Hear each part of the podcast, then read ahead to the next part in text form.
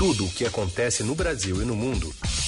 Começa agora Eldorado Expresso. Olá, tudo bem? Bem-vindo, bem-vinda. Começamos mais uma semana e mais uma edição do Eldorado Expresso, trazendo para você as notícias mais fresquinhas na hora do seu almoço nesta segunda. E você acompanha a gente primeiro pelo rádio FM 107,3 da Eldorado e já já acabando o programa vira podcast. Seguimos na cobertura da pandemia de coronavírus em meio ao isolamento social. Cada um na sua casa, eu, Carolina Ercolim e Heisen Abac. Tudo bem, Heisen? Tudo bem, Carol. Seguimos com as manchetes dessa edição, segunda-feira, dia 20 de abril. Um dia depois de ir a uma manifestação pela volta da ditadura militar, Jair Bolsonaro diz ser a favor de que o Congresso e o Supremo estejam abertos e transparentes. Operadoras de celular oferecem plataformas de geolocalização para ajudar estados e municípios no isolamento social contra o coronavírus. E ainda, uma semana de definições para quem está com saudade do futebol e um Caetano Veloso da quarentena como ninguém nunca viu. Você ouve Eldorado Expresso. A gente vai até Brasília conversar com a Emily Bank sobre a posição do presidente Bolsonaro após a participação no ato ontem. Emily tem informações. Oi, Emily. Olá, Carol. Olá, Heisen. Hoje o presidente Jair Bolsonaro deu uma resposta às críticas que ele sofreu por sua participação em um ato que defendia uma nova intervenção militar no país, realizado ontem. Bolsonaro disse que, no que depender dele, a democracia e a liberdade prevalecerão. O presidente deu essa declaração na saída do Palácio da Alvorada, onde ele parou para falar com jornalistas sobre a crise do novo coronavírus e sobre sua participação no protesto de ontem. Um dos apoiadores no local chegou a pedir o fechamento do Supremo Tribunal Federal, que foi uma das reivindicações da manifestação deste domingo, além do fechamento do Congresso. O presidente prontamente advertiu esse apoiador. Essa conversa fechada. Aqui não tem fechar nada, dá licença aí. Aqui é democracia. Aqui é respeito à Constituição brasileira. E aqui é a minha casa e a tua casa. Então peço por favor que não, não se fale isso aqui. Supremo aberto. Transparente, Congresso aberto, transparente. Bolsonaro destacou que a pauta do ato de domingo era a volta do trabalho e a ida do povo para a rua, defendendo o fim do isolamento social. O ato também comemorou o Dia do Exército, lembrou Bolsonaro. Qualquer coisa fora disso, segundo Bolsonaro, seria uma invencionice e uma tentativa de incendiar a nação que ainda está dentro de uma normalidade na sua avaliação. Ele declarou ainda que falta um pouco de inteligência para quem o acusa de ser ditatorial. Isso porque o comportamento do presidente ontem levantou preocupações de autoridades dos três poderes públicos. Ontem, Bolsonaro disse para as pessoas que estavam nas ruas que acreditava nelas e que não queria negociar nada sem entrar em detalhes sobre ao que se referia. O presidente chegou a criticar as manchetes da imprensa de hoje que citavam essa sua fala ele disse que as manchetes não incluíam tudo o que ele tinha dito e que induzia a opinião pública para interpretar que ele queria o retrocesso no país. Sobre a pandemia do novo coronavírus, ele repetiu que 70% da população deve ser contaminada pelo vírus e que a situação econômica do país está se agravando. Disse ainda que espera que as medidas de quarentena, ou seja, de distanciamento social, acabem ainda nesta semana. Eu espero que essa seja a última semana, essa quarentena dessa maneira de combater o vírus, todo mundo em casa. Bom, resta saber qual Bolsonaro está valendo, se é o de ontem ou o de hoje. O colunista de política da Rádio Dourado, Alexandre Garcia, considera um erro o presidente Jair Bolsonaro ter ido ao ato a favor de uma intervenção militar exatamente na frente do QG do Exército. É um grande erro do presidente. Né? Ontem, quando uma ex-colega de televisão me ligou dizendo: Eu estou aqui numa manifestação na frente do Exército. Aí eu disse para ela assim: Ah, vocês são as vivandeiras de que falava o general Humberto de Alencar Castelo Branco, vivandeiras de quartel. Quer dizer, esses apoiadores que foram induzidos aí para frente de quartéis no país inteiro prestaram um, grande desserviço ao, ao, ao presidente, né, que eles desejavam homenagear. E o presidente cometeu um erro maior ainda, ao ir lá na frente do QG do Exército, no dia do soldado, constrangendo o, o, o Exército brasileiro, está numa posição absolutamente correta, profissional. E a Frente Nacional dos Prefeitos também lamentou, por meio de nota oficial, a participação do presidente Bolsonaro no ato lá que pedia fechamento do Congresso, do Supremo e intervenção militar. Segundo a entidade, a atitude do presidente foi um atentado à democracia a participação dele foi um despropósito. Os prefeitos afirmam que o inimigo é o novo coronavírus e que a guerra deve ser contra a doença, que causou uma pandemia de proporções ainda não conhecidas. Para os prefeitos, o ódio está levando o país para um cenário sombrio que traz constrangimentos às Forças Armadas e ridiculariza o país internacionalmente. A nota ainda diz: é lastimável que, em meio a milhares de velórios trágicos e rápidos, o iminente colapso do sistema de saúde, a incerteza diante da pandemia que apavora, o Brasil siga esse torpe caminho, siga nessa encruzilhada. Termina lá a nota da Frente Nacional dos Prefeitos. Eldorado Expresso. Operadoras de celular disponibilizam a plataforma com geolocalização para prefeituras e estados, tudo no combate né, à Covid-19. Ricardo Galhardo. 14 das 27 unidades da federação é, já se utilizam de uma tecnologia de geolocalização no combate ao novo coronavírus. É, com base em dados de telefones celulares, os governos é, têm acesso ao fluxo das pessoas no dia anterior e, com isso, conseguem identificar aglomerações e traçar ações de governo. Tanto as empresas que fornecem esse serviço quanto os governos que utilizam garantem a que a privacidade das pessoas está protegida. Mas, segundo especialistas na área, a falta de uma legislação específica e da Autoridade Nacional de Proteção de Dados, que foi sancionada pelo presidente Bolsonaro em julho do ano passado, mas que até hoje não teve os nomes indicados, causa uma situação de insegurança jurídica que afeta tanto os usuários de celulares, que não têm certeza sobre a manutenção da privacidade quanto impede que o, o país utilize essa tecnologia de uma forma mais avançada, é, como já fizeram outros países como Israel e Coreia do Sul. É, hoje, segunda-feira, as quatro empresas de telefonia celular disponibilizaram esse serviço para a União, para os demais estados da federação e para todas as cidades acima de 500 mil habitantes.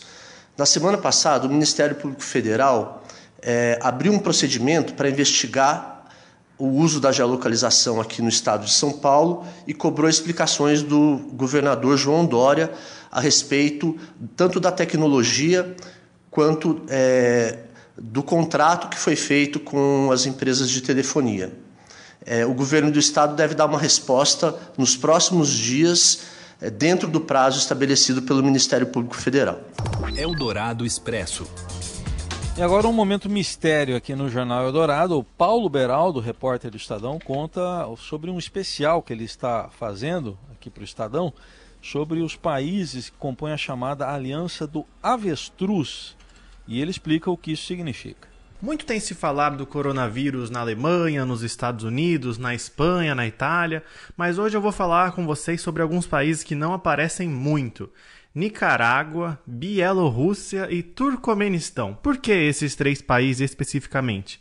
Porque esses três países são sendo chamados aí na imprensa internacional de Aliança do Avestruz. O que significa isso? Quando tem um problema, o avestruz vai, enfia a cabeça na areia e faz de conta que aquilo não existe. Então essas três nações estão lidando a vida normal, como se não tivesse acontecendo nada de pandemia. Para vocês terem uma ideia, na Nicarágua e na Bielorrússia ainda está tendo campeonato de futebol. Você pode ir no estádio tranquilo, você pode ir na igreja, você pode ir no bar, no restaurante, se reunir com seus amigos, pegar o transporte público. Tá tudo funcionando muito bem. Nós estamos fazendo um especial então no Estadão Cada dia domingo foi Nicarágua, hoje foi Turcomenistão e amanhã será Bielorrússia, contando como é que esses países estão lidando com isso. Eu vou começar a detalhar um pouquinho de cada um então. Na Nicarágua, o presidente Daniel Ortega disse que o país não pode parar de trabalhar de maneira nenhuma. O país tem nove casos há muitos dias, que está só com nove casos e apenas uma morte. Eu conversei com o pessoal da oposição daquele país, o que eles me falaram é que não dá para confiar nos dados do governo e eles estão muito preocupados em haver uma explosão de casos, que eles acham que ainda está naquele início da curva, né, que ela vai subindo, então eles acham que está no início e a própria população tem decidido tomar algumas medidas, como evitar sair muito, enfim, tentar o máximo possível restringir a circulação de pessoas. Vamos para a Bielorrússia agora. Lá na Bielorrússia, um país de 9 milhões de habitantes na Europa, conhecida como a última ditadura da Europa, tem um presidente lá que está no comando há mais de 25 anos. Ele recomendou que as pessoas tomassem vodka e que trabalhassem. Isso mesmo, trabalhassem principalmente em tratores e no campo. A Bielorrússia, que ainda tem uma agricultura muito forte, né? Ele falou então, o presidente Alexander Lukashenko, a ah, gente, ninguém vai morrer de coronavírus aqui na Bielorrússia. O problema é que já há mais de 40 mortes naquele país e os casos já superaram 4 mil na Bielorrússia. Então eu perguntei para algumas pessoas de lá, dois professores universitários, o que, que eles achavam né, dessa decisão. E o que eles me falaram é o seguinte: olha, a Bielorrússia tem uma economia muito fragilizada, se o presidente decretar uma quarentena, o governo não vai ter como apoiar a população. E a população vai virar e falar: bom, você está no comando há 25 anos. Como que você não tem uma reserva para apoiar a população num momento como esse? E aí não vai ter boa resposta para essa pergunta, né?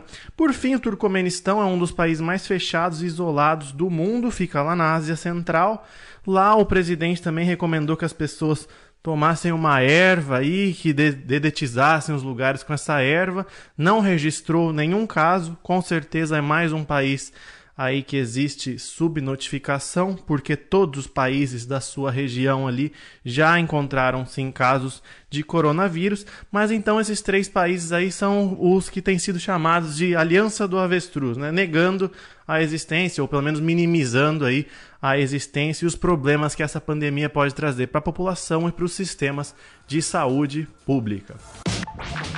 Seu dinheiro em ação. Os destaques da bolsa.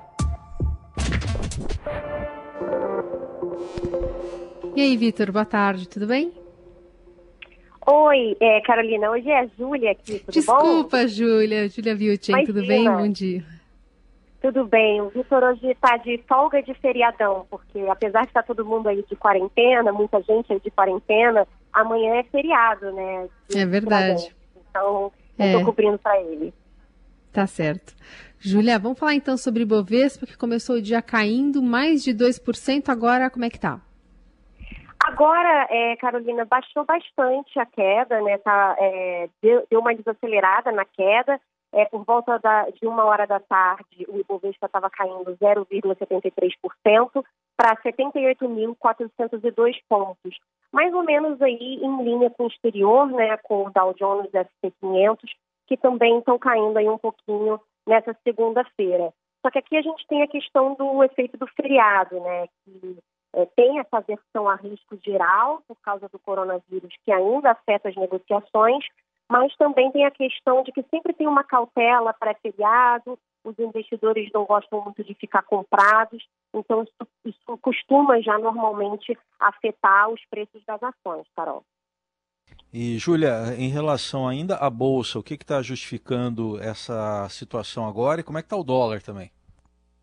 É, então, a bolsa, é, as, as, bolsas no mundo estão tendo essa queda geral, né, por causa dessa visão a risco pelo coronavírus e também por causa de uma forte queda do petróleo é, nessa segunda-feira. O petróleo já teve uma queda forte durante a semana e nessa segunda o contato do WTI é, para março, com vencimento em março, está caindo mais de 40% aí é, para casa dos 10 dólares do barril, 10, 11 dólares do barril está ficando, que é a menor cotação em mais de 20 anos é, para o petróleo WTI e também está arrastando aí os preços dos outros contratos, né, dos outros vencimentos, está arrastando também um pouco o preço do Brent, embora em muito menor intensidade, é, mas também está tendo uma queda, afeta um pouco aí as ações da Petrobras, que tomam como referência o Brent, mas também é, elas não estão caindo tanto, estão em linha com o Ibovespa, porque o Brent está caindo bem menos. Mas o WTI para maio está caindo bastante porque os, até porque os investidores estão optando por não rolar né, esses contratos para junho, porque a diferença de preço entre os contratos está bem grande. Então, eles estão encerrando as posições. Essa queda está bem forte nessa segunda-feira, Raíssa. Muito bem. No fim do dia, a gente confere tudo aí no, no fechamento, no seudinheiro.com, né, Júlia? Isso. Pode conferir todas as notícias de mercado, o fechamento do dia, lá em seudinheiro.com. Tchau, Júlia. Até mais. Obrigada. Tchau, tchau. Você ouve Eldorado Expresso. De volta com as principais notícias desta segunda-feira. Hospedar profissionais da saúde perto dos hospitais onde atuam para mantê-los longe do risco de contaminar seus familiares e do perigo enfrentado nos deslocamentos para o trabalho. Estes são os objetivos do projeto Isolar, uma campanha de doações lançada pela agência de comunicação e marketing Mil Ideias. Em entrevista à Rádio Dourado, a CEO da empresa, Camila Putignani, afirmou que a iniciativa evita dois riscos neste momento de pandemia do coronavírus. E aí eles têm dois, duas coisas boas com isso. Eles não precisam voltar para casa e tem, né, por medo de contaminação à família. E eles também não precisam pegar transporte público, é, porque eles estavam sendo hostilizados dentro de transporte público. A própria agência idealizadora da ação abriu as contribuições com 50 mil reais e a campanha arrecadou até agora 83 mil. Isso permitiu hospedagens para cinco profissionais na semana passada e a mais cinco a partir desta semana. Outros 82 candidatos estão na fila aguardando mais doações. Inicialmente, as hospedagens com alimentação e infraestrutura estão ocorrendo por meio de parcerias dentro do sistema Airbnb, no qual o proprietário coloca à disposição uma parte ou a totalidade de um imóvel. Mas a empresa ainda busca adesão de hotéis e hostels. A campanha foi dividida em quatro etapas e na primeira a expectativa é arrecadar 500 mil reais para hospedar até 180 pessoas. As outras três fases da iniciativa prevêem um milhão de reais para 400 hospedagens, um milhão e meio para 800 e 2 milhões de reais para mil profissionais beneficiados. Pessoas físicas e empresas interessadas em fazer doações e parcerias e profissionais de saúde que queiram se cadastrar para as hospedagens devem acessar o site projetoisolar.com.br. As doações podem ser feitas por meio de cartão de crédito ou depósito bancário. Eldorado Expresso. E a periferia concentra as mortes suspeitas por coronavírus na cidade de São Paulo. Acompanhe mais detalhes com a Fabiana Cambricoli. A prefeitura divulgou é, um mapa da cidade de São Paulo dividindo o número de óbitos por coronavírus por distrito. Esse mapa ele mostra tanto o número de óbitos confirmados quanto os que ainda são suspeitos. O que a gente percebeu foi que a periferia concentra o maior número total de mortes é, mas que nesses distritos mais pobres, a maioria desses óbitos ainda estão em investigação. Qual é a principal hipótese dos especialistas e a própria secretaria admite isso? É, as pessoas estão morrendo com sintomas de Covid na, na periferia, mas os testes demoram muito é, para ficar prontos, né? Então, nos distritos do centro expandido, das áreas mais nobres, é, as pessoas têm acesso a laboratórios privados, então elas conseguem fazer o teste e determinar se aquela doença respiratória é ou não coronavírus. No caso da periferia, é, as pessoas dependem basicamente do SUS e dos laboratórios públicos, como Adolfo Lutz, e a gente já mostrou em outras reportagens que a, a demora para esse resultado pode passar de um mês.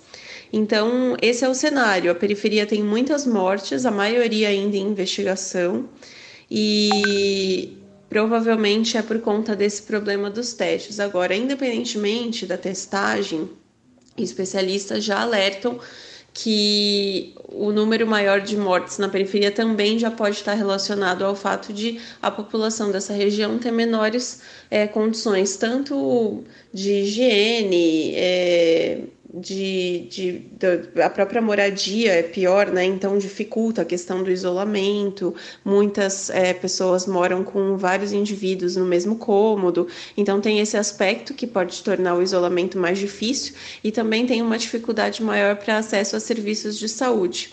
Então todo esse cenário faz com que a epidemia na, na periferia já esteja começando é, a ficar preocupante. Bom, no Brasil, o número de mortes provocadas pelo coronavírus subiu para 2.462 mortes, então, com 115 novas mortes e 2 mil novos infectados até ontem à tarde, que foi quando saiu o último balanço do Ministério da Saúde. Um novo deve sair hoje. São mais de 38 mil infectados no total, segundo informou então o Ministério da Saúde. Na Europa, o Centro Europeu de Controle de Doenças anunciou que o continente ultrapassou a marca de 1 milhão de casos confirmados de Covid-19 e mais de 100 mil mortos. E cerca de eh, dois terços aí do total de mortos no mundo. Né? Isso aí é o dado da Europa. Puxando as estatísticas, é, está a Itália, com o maior número de óbitos, mais de 23 mil. Aí a Espanha, com o maior número de casos, 196 mil.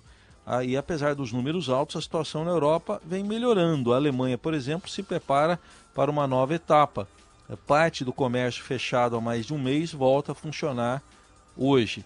Para dar certo, o governo quer manter o número de internações em queda, aumentar ainda mais a testagem e garantir que a população permaneça em distanciamento social. Eldorado Expresso.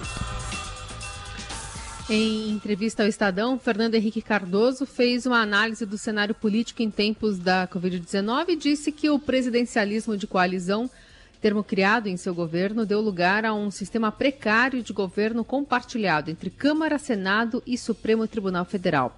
Sobre o coronavírus, o ex-presidente da República defende que se ouça os especialistas antes de, antes de se decidir se deve flexibilizar o isolamento. Olha, eu, eu não sou médico e pouco entendo desse assunto. Eu acho que nós devemos ouvir os que são especialistas. O que é o lockdown? O lockdown é para evitar o único é, remédio que existe nesse momento para essa pandemia é ficar em casa. Por quê? Porque não há vacina, nem há medicamento específico. Qual é a objeção de ficar em casa? É que dizem, bom, estão olhando mais para o lado da saúde, especialmente os médicos querem salvar o sistema hospitalar, enquanto que as pessoas mais pobres e nós todos precisamos da economia funcionando. Então, é, é, é verdade. Quer dizer, e, em, em, tese, eu sou mais favorável a manter por mais, mais longo tempo o regime de ficar em casa. Ainda sobre os pedidos de impeachment né, do presidente Jair Bolsonaro por sua atuação diante da crise do coronavírus, FHC acredita que não existe base para tal argumentação. A, a, oposição também não sabe bem o que fazer. Pediu impeachment agora, em base a quê? Porque quando é que há impeachment? Quando há mesmo impeachment. É quando o governo para de ter condição de governar, perde a maioria no Congresso, não passa mais nada. Segundo, quando há gente na rua pedindo que haja o, o impeachment, então, você, geralmente a situação econômica está ruim, então você pede, é, tem é, condições para aprovar o impeachment. Nesse momento, que eu saiba, que, que eu veja, o governo continua governando. Ele não tem maioria sólida, porque ele nunca teve, porque sempre desprezou a maioria no Congresso. Mas continua governando. Não tem gente na rua, porque todo mundo está em casa, está com medo. Né? E a, a economia vai mal. Impeachment eu acho que não deve ser. O, o propósito não pode ser ter o impeachment, o propósito é salvar o país. Eu acho que esse momento, e eu acho que esse é o erro do governo, é de coesão. Tem que apelar para a unidade, não tem que apelar para a divisão. Uhum. Gritar fora Bolsonaro é como gritaram fora FHC, fora, uh, sei lá, Collor, bom, fora, fora Dilma, fora todo mundo. Isso é um sentimento, digamos, de revanchista que é negativo. Eu acho que tem que ser uma coisa construtiva. Nós já passamos por vários impeachments. O impeachment é traumático, deixa marcas. Bom, o Fernando Henrique Cardoso ainda avalia a posição do governador de São Paulo, João Dória, que ganha projeção em se colocar como oposição né, ao presidente Bolsonaro durante a crise. O Dória fica maior na crise. Agora, vamos ver o que vai acontecer depois da crise. E é claro que os partidos que existem aí, que são vários, não vão desaparecer. Eles não têm efetividade na condução do comportamento do dia a dia da população. Nunca tiveram. E agora, tá, quem tem é o Estado, o governo, são governos. Né? Então, nós estamos num momento em que os que têm, detêm alavancas de poder, como é o caso do Dória, têm maior projeção. Isso vai se manter depois? Vamos ver. Então, é possível que sim, porque Dória sabe, vem daí, ele vem da rede social. Uhum. Ele sempre, sempre mexeu muito bem com esse setor. Então ele está tendo vantagem no, no momento indiscutível. Sobre a participação do presidente Bolsonaro nos atos deste domingo, FHC disse ser lamentável a participação de Bolsonaro, pedindo a união de todos em torno da Constituição contra essa ameaça à democracia. Eldorado Expresso. E campeonatos de futebol devem ter o retorno definido ainda nesta semana. Quem conta pra gente é o Robson Morelli. O futebol se organiza já faz uma semana para tentar voltar no segundo semestre é, de maio. As atividades, os jogadores acabam as férias no final deste mês é, e já começariam a retomar treinos de olho na retomada das partidas dos campeonatos estaduais. Pois bem, mas o, a CBF e as federações não vão fazer isso sem ter o aval é, do Ministério da Saúde do presidente Jair Bolsonaro. Entendo que agora, com a troca de ministro, o Bolsonaro e o Nelson é, vão começar a falar a, a mesma língua. É a língua do isolamento social, sim, mas sem parar todas as atividades é, que a dupla considere importante para a economia do Brasil. E aí entra o futebol. O futebol movimenta 157 mil empregos de forma direta e indiretamente, e isso pode ser retomado com o aval do presidente. Se o presidente colocar o dedo, o polegar para cima, o futebol vai ser retomado. Tanto as federações é, de São Paulo quanto é, a do Rio, as duas mais importantes do futebol brasileiro, elas já têm um, um panorama, elas já têm uma cartilha, elas já têm é, dicas de procedimento de como agir caso isso aconteça. Os jogadores é, é, vão retomar devagar os treinos, os jogos provavelmente sem torcida, os jogadores não vão usar os vestiários dos estádios como usavam antigamente, todo mundo junto, se trocando, é tudo higienizado, né? Tudo isso é, faz parte de uma cartilha de procedimentos novos caso o Ministério da Saúde acene com a possibilidade de retomada do futebol nesse segundo semestre de maio. Volto a dizer aqui, a gente ainda precisa do isolamento social grande, a gente está acompanhando, monitorando é, é a capacidade, as UTIs dos hospitais é, de São Paulo, sobretudo, mas do Brasil também, e ainda a gente não vê condições, a gente não vê é, é, possibilidade de retomada, de retomada neste momento. Os hospitais estão com carga é, é, máximas, alguns chegando perto de cargas máximas, UTIs lotadas, né, pessoas internadas, e aí tem aquele período de 14 dias para se recuperar, ainda muitas mortes. São Paulo, por exemplo, passou de mil mortes. É, então tem que devagar, tem que analisar devagar. Mas a, a, a, o presidente ainda acha que a retomada é, deve ocorrer de forma é, gradual, sobretudo, sobretudo para movimentar a economia é, do Brasil. Então essa semana deve ser muito decisiva em relação a tudo isso e a gente vai acompanhar de perto. É isso, gente. Falei. Um abraço a todos. Eldorado Expresso. Gosto muito de te ver, leãozinho, caminhando sob o sol Gosto muito de você, Leãozinho. Bom, desde o início da quarentena, os fãs de Caetano Veloso estão tendo a oportunidade de conhecer uma outra face do cantor. Quando no mundo alguém poderia imaginar ver o baiano de pijamão xadrez tocando piolão, piolão, ó, violão na casa em que mora na zona sul carioca. A live, uma espécie de reality show, né, dos Veloso, gravado despretensiosamente por Paula Lavin, sua esposa, durante o isolamento social. Tudo isso para convencer o marido a fazer uma live.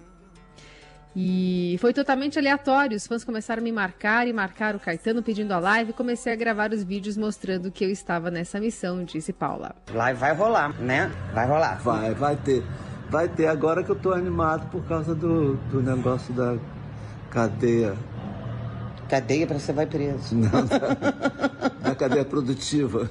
É, a gente já saiu em alguns lugares que a gente está tentando um patrocínio para pagar a nossa cadeia produtiva. As pessoas que estão em casa e que não têm trabalho. Que quando você vê um show no palco, são milhares de pessoas envolvidas, desde do escritório até motoristas, montadores e produtores, técnicos de som, de luz, enfim, a gente está agitando esse patrocínio para fazer um negócio bonitinho. Agora vai ser eu filmando, eu fazendo tudo. Eu, vocês por favor não reclamem da qualidade. A qualidade vai ser caseira. Não vai ser lá a qualidade dessas coisas, mas o que vale é a intenção, não é isso? É. Então vamos cantar uma música agora para o pessoal. Qual eu canto? Ai, não sei qual ele canta. Esse gente. papo já tá qualquer coisa. Você já tá lá qualquer coisa dentro doida. Já qualquer coisa doida dentro mexe. Para lá de Marrakech com Caetano, cada um na sua casa, claro. Caetano vai estar com Nando Reis, Lenine e J Quest. É, a reboque dessa tentativa de live veio outra saga, que é a da paçoca. Como é que é essa, essa saga aí da paçoca, Heisen? Olha, eu sei que ele tem um. Esse é um ponto em comum que, eu, digamos que o Caetano tem, que eu tenho com ele, talvez o único. Uhum. É, não, eu, o fato de eu gostar dele também é, é outro, né? Mas ele adora paçoca, né? Paçoca com, de amendoim prensado. É um negócio bom demais, né? Tô quase sem condição de falar aqui. E ele aparece em vários vídeos, né? Sorvendo. Sorvendo é uma coisa elegante, né? Sorvendo com muita elegância essa guloseima e a, até a Paula disse, já disse para ele, se não rolar uh, live, pelo menos um tutorial de como comer paçoca sem esfarelar, eu estaria lá. É, tem que ter.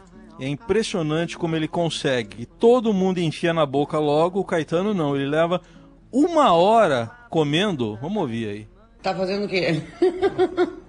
tá mais animadinho, tocando violão. Tá tocando violão. O que, que é isso aí na sua mão?